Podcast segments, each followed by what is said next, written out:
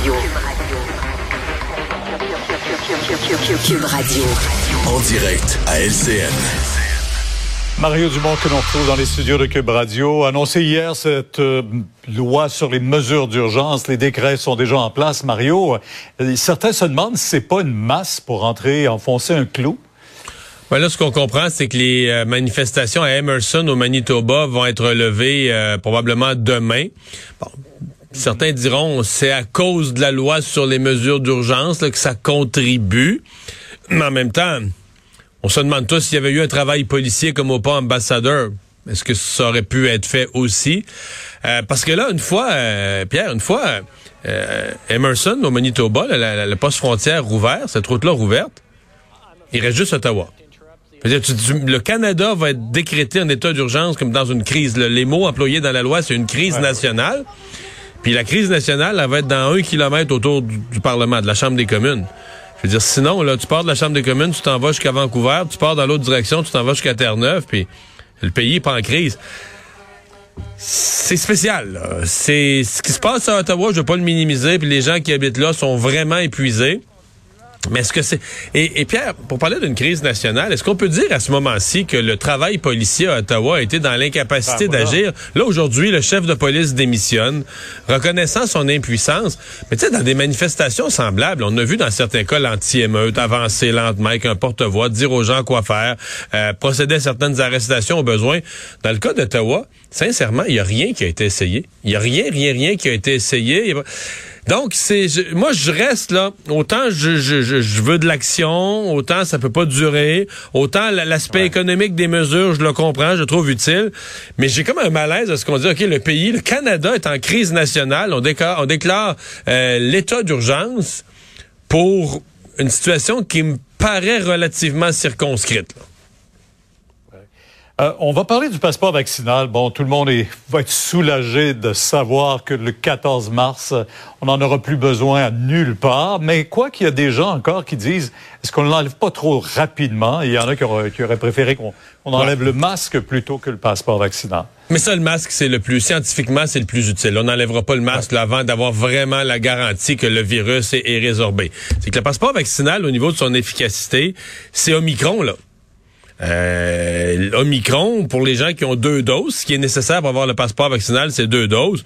Tu peux transmettre, tu peux attraper le virus, tu peux transmettre. Il y a une réduction de la probabilité, mais pas tant que ça, pas si énorme que ça. Et là, ça prendrait la troisième dose. Mais là, la troisième dose, tu as 2 millions de personnes qui ont eu la COVID. Euh, eux, on leur dit, faut, faut pas avoir votre, euh, idéalement, 8 semaines à 12 semaines que vous devriez attendre pour avoir votre troisième dose de vaccin. Là, pour ceux qui ont eu la COVID, par exemple, fin avril, on est rendu à fin janvier. T'as-tu compte trois mois, on est rendu fin avril.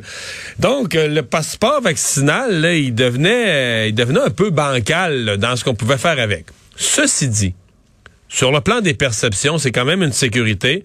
Moi, ce midi, dès que ça a été annoncé, il y a une madame, là, une, de nos, téléspectatrices qui m'a envoyé un courriel. Elle a dit, Monsieur Dumont, elle dit, moi, là, dit, c'est moi qui est confiné, là. Elle dit, moi, j'ai une personne immunosupprimée, j'ai des problèmes de santé, j'ai une santé fragile, j'allais prudemment au restaurant. Là, j'irai plus. Fait elle, elle a conclu que les gens les plus forts, les plus gros, ceux qui manifestent avec des gros bras, on les a entendus, on les a écoutés. Puis que des gens plus malades, plus faibles, plus âgés, bon, on leur dit restez chez vous. Euh, ça fera pas l'unanimité, là, ça, Pierre. Euh, vraiment. Peut-être qu'on dira, ben là, compte tenu d'Omicron, vous étiez pas vraiment protégé. C'est un sentiment de fausse sécurité. Mais ce que je veux dire, c'est la réouverture des restaurants, la réouverture des cinémas, là, tout le monde était content. Le passeport vaccinal, c'est plus délicat. Vraiment. Euh, on va parler de Jean Charest parce que bien sûr que la course elle est ouverte au Parti conservateur à Ottawa. Ira-t-il, ira-t-il pas? Euh, Ça fait déjà réagir du côté de Québec. On va, on va entendre les réactions, Mario, puis je veux vous entendre après. Est-ce que ce serait une bonne nouvelle pour le Québec que le Canada soit dirigé par euh, un personnage politique comme celui-là? Je pense pas. L'impunité dans une démocratie, c'est la pire chose. Je regarde l'état dans lequel se trouve le Québec, le réseau de la santé, le réseau de l'éducation, les, pour les, les services aux aînés, les finances publiques. Vous en voulez combien? Des mauvaises raisons? Pas en plus, ben, on sait qu'au niveau de l'éthique, ça n'a pas été un modèle du genre. Bon, ben voilà. Ça, c'est la réaction politique des partis d'opposition à, à, Sauf Québec que, aujourd'hui. sauf qu'au niveau du Parti conservateur, là, il est vraiment, là, je peux le confirmer, il est vraiment sollicité euh, par tous ceux, en d'autres termes, c'est pas compliqué, là, tous ceux qui craignent euh, Pierre Poliev, qui craignent un glissement du Parti conservateur vers un extrémisme à la Trump, etc. Il y a vraiment...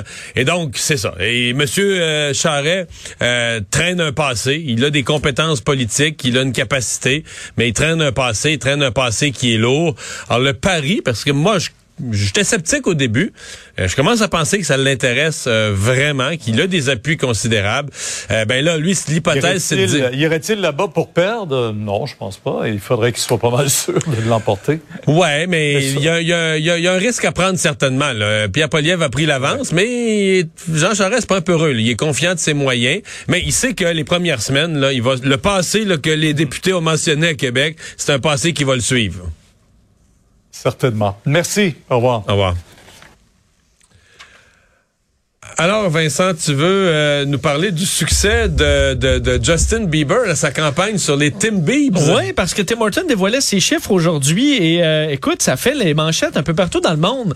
On sait que euh, Tim Horton avait fait un, un partenariat commercial avec Justin Bieber pour faire les Tim Biebs, là, des Timbits écoute, qui goûtait la même affaire, là, mais qui était euh, bon créé, dit-on, par Justin Bieber. Écoute, ça a fait booster les ventes là, qui euh, le, Tim Hortons était sur un déclin d'à peu près 10% Mais là, on parle d'une hausse des ventes de euh, 10% au dernier trimestre, qui a surpris même les investisseurs, bien au-delà des attentes, de sorte que le grand patron de Tim Hortons a dit aujourd'hui que c'était une des plus grandes camp des campagnes les plus les plus euh, extraordinaires des dernières années.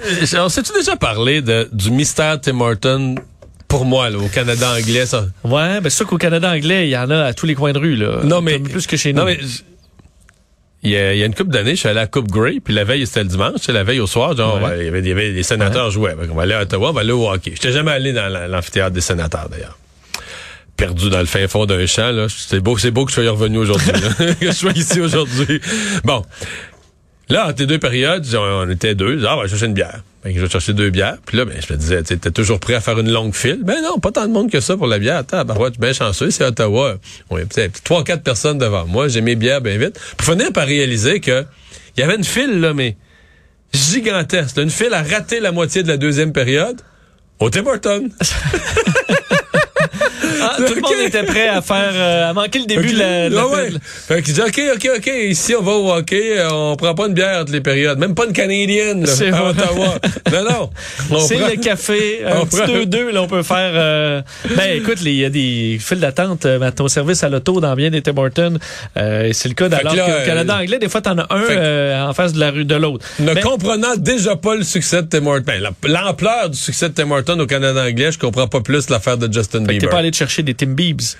Non, mais j'en ai euh, vu, j'en ai ouais. goûté, il y en a eu chez nous. Mais ça, ça a marché. Ben, tu vois, ça a circulé chez vous parce que le même le, le, le grand patron a dit que c'était un belieber. Dans le point de presse, il dit que c'est un belieber, ce qu'on dit les grands fans de Justin Bieber. Alors, mais tout n'est pas rose parce qu'on explique quand même que Tim Horton fait face, comme les autres, euh, pénurie de personnel assez grave, euh, problème de chaîne d'approvisionnement, coût des aliments. Alors, faut s'attendre à ce que la facture euh, du prix des menus qui euh, devrait augmenter légèrement dans les prochains mois. Fait que le boss de Tim Horton a dit qu'il était un believer. oui, ben là, quand tu fais de l'argent, tu, ouais. tu, peux bien aimer la musique euh, ouais.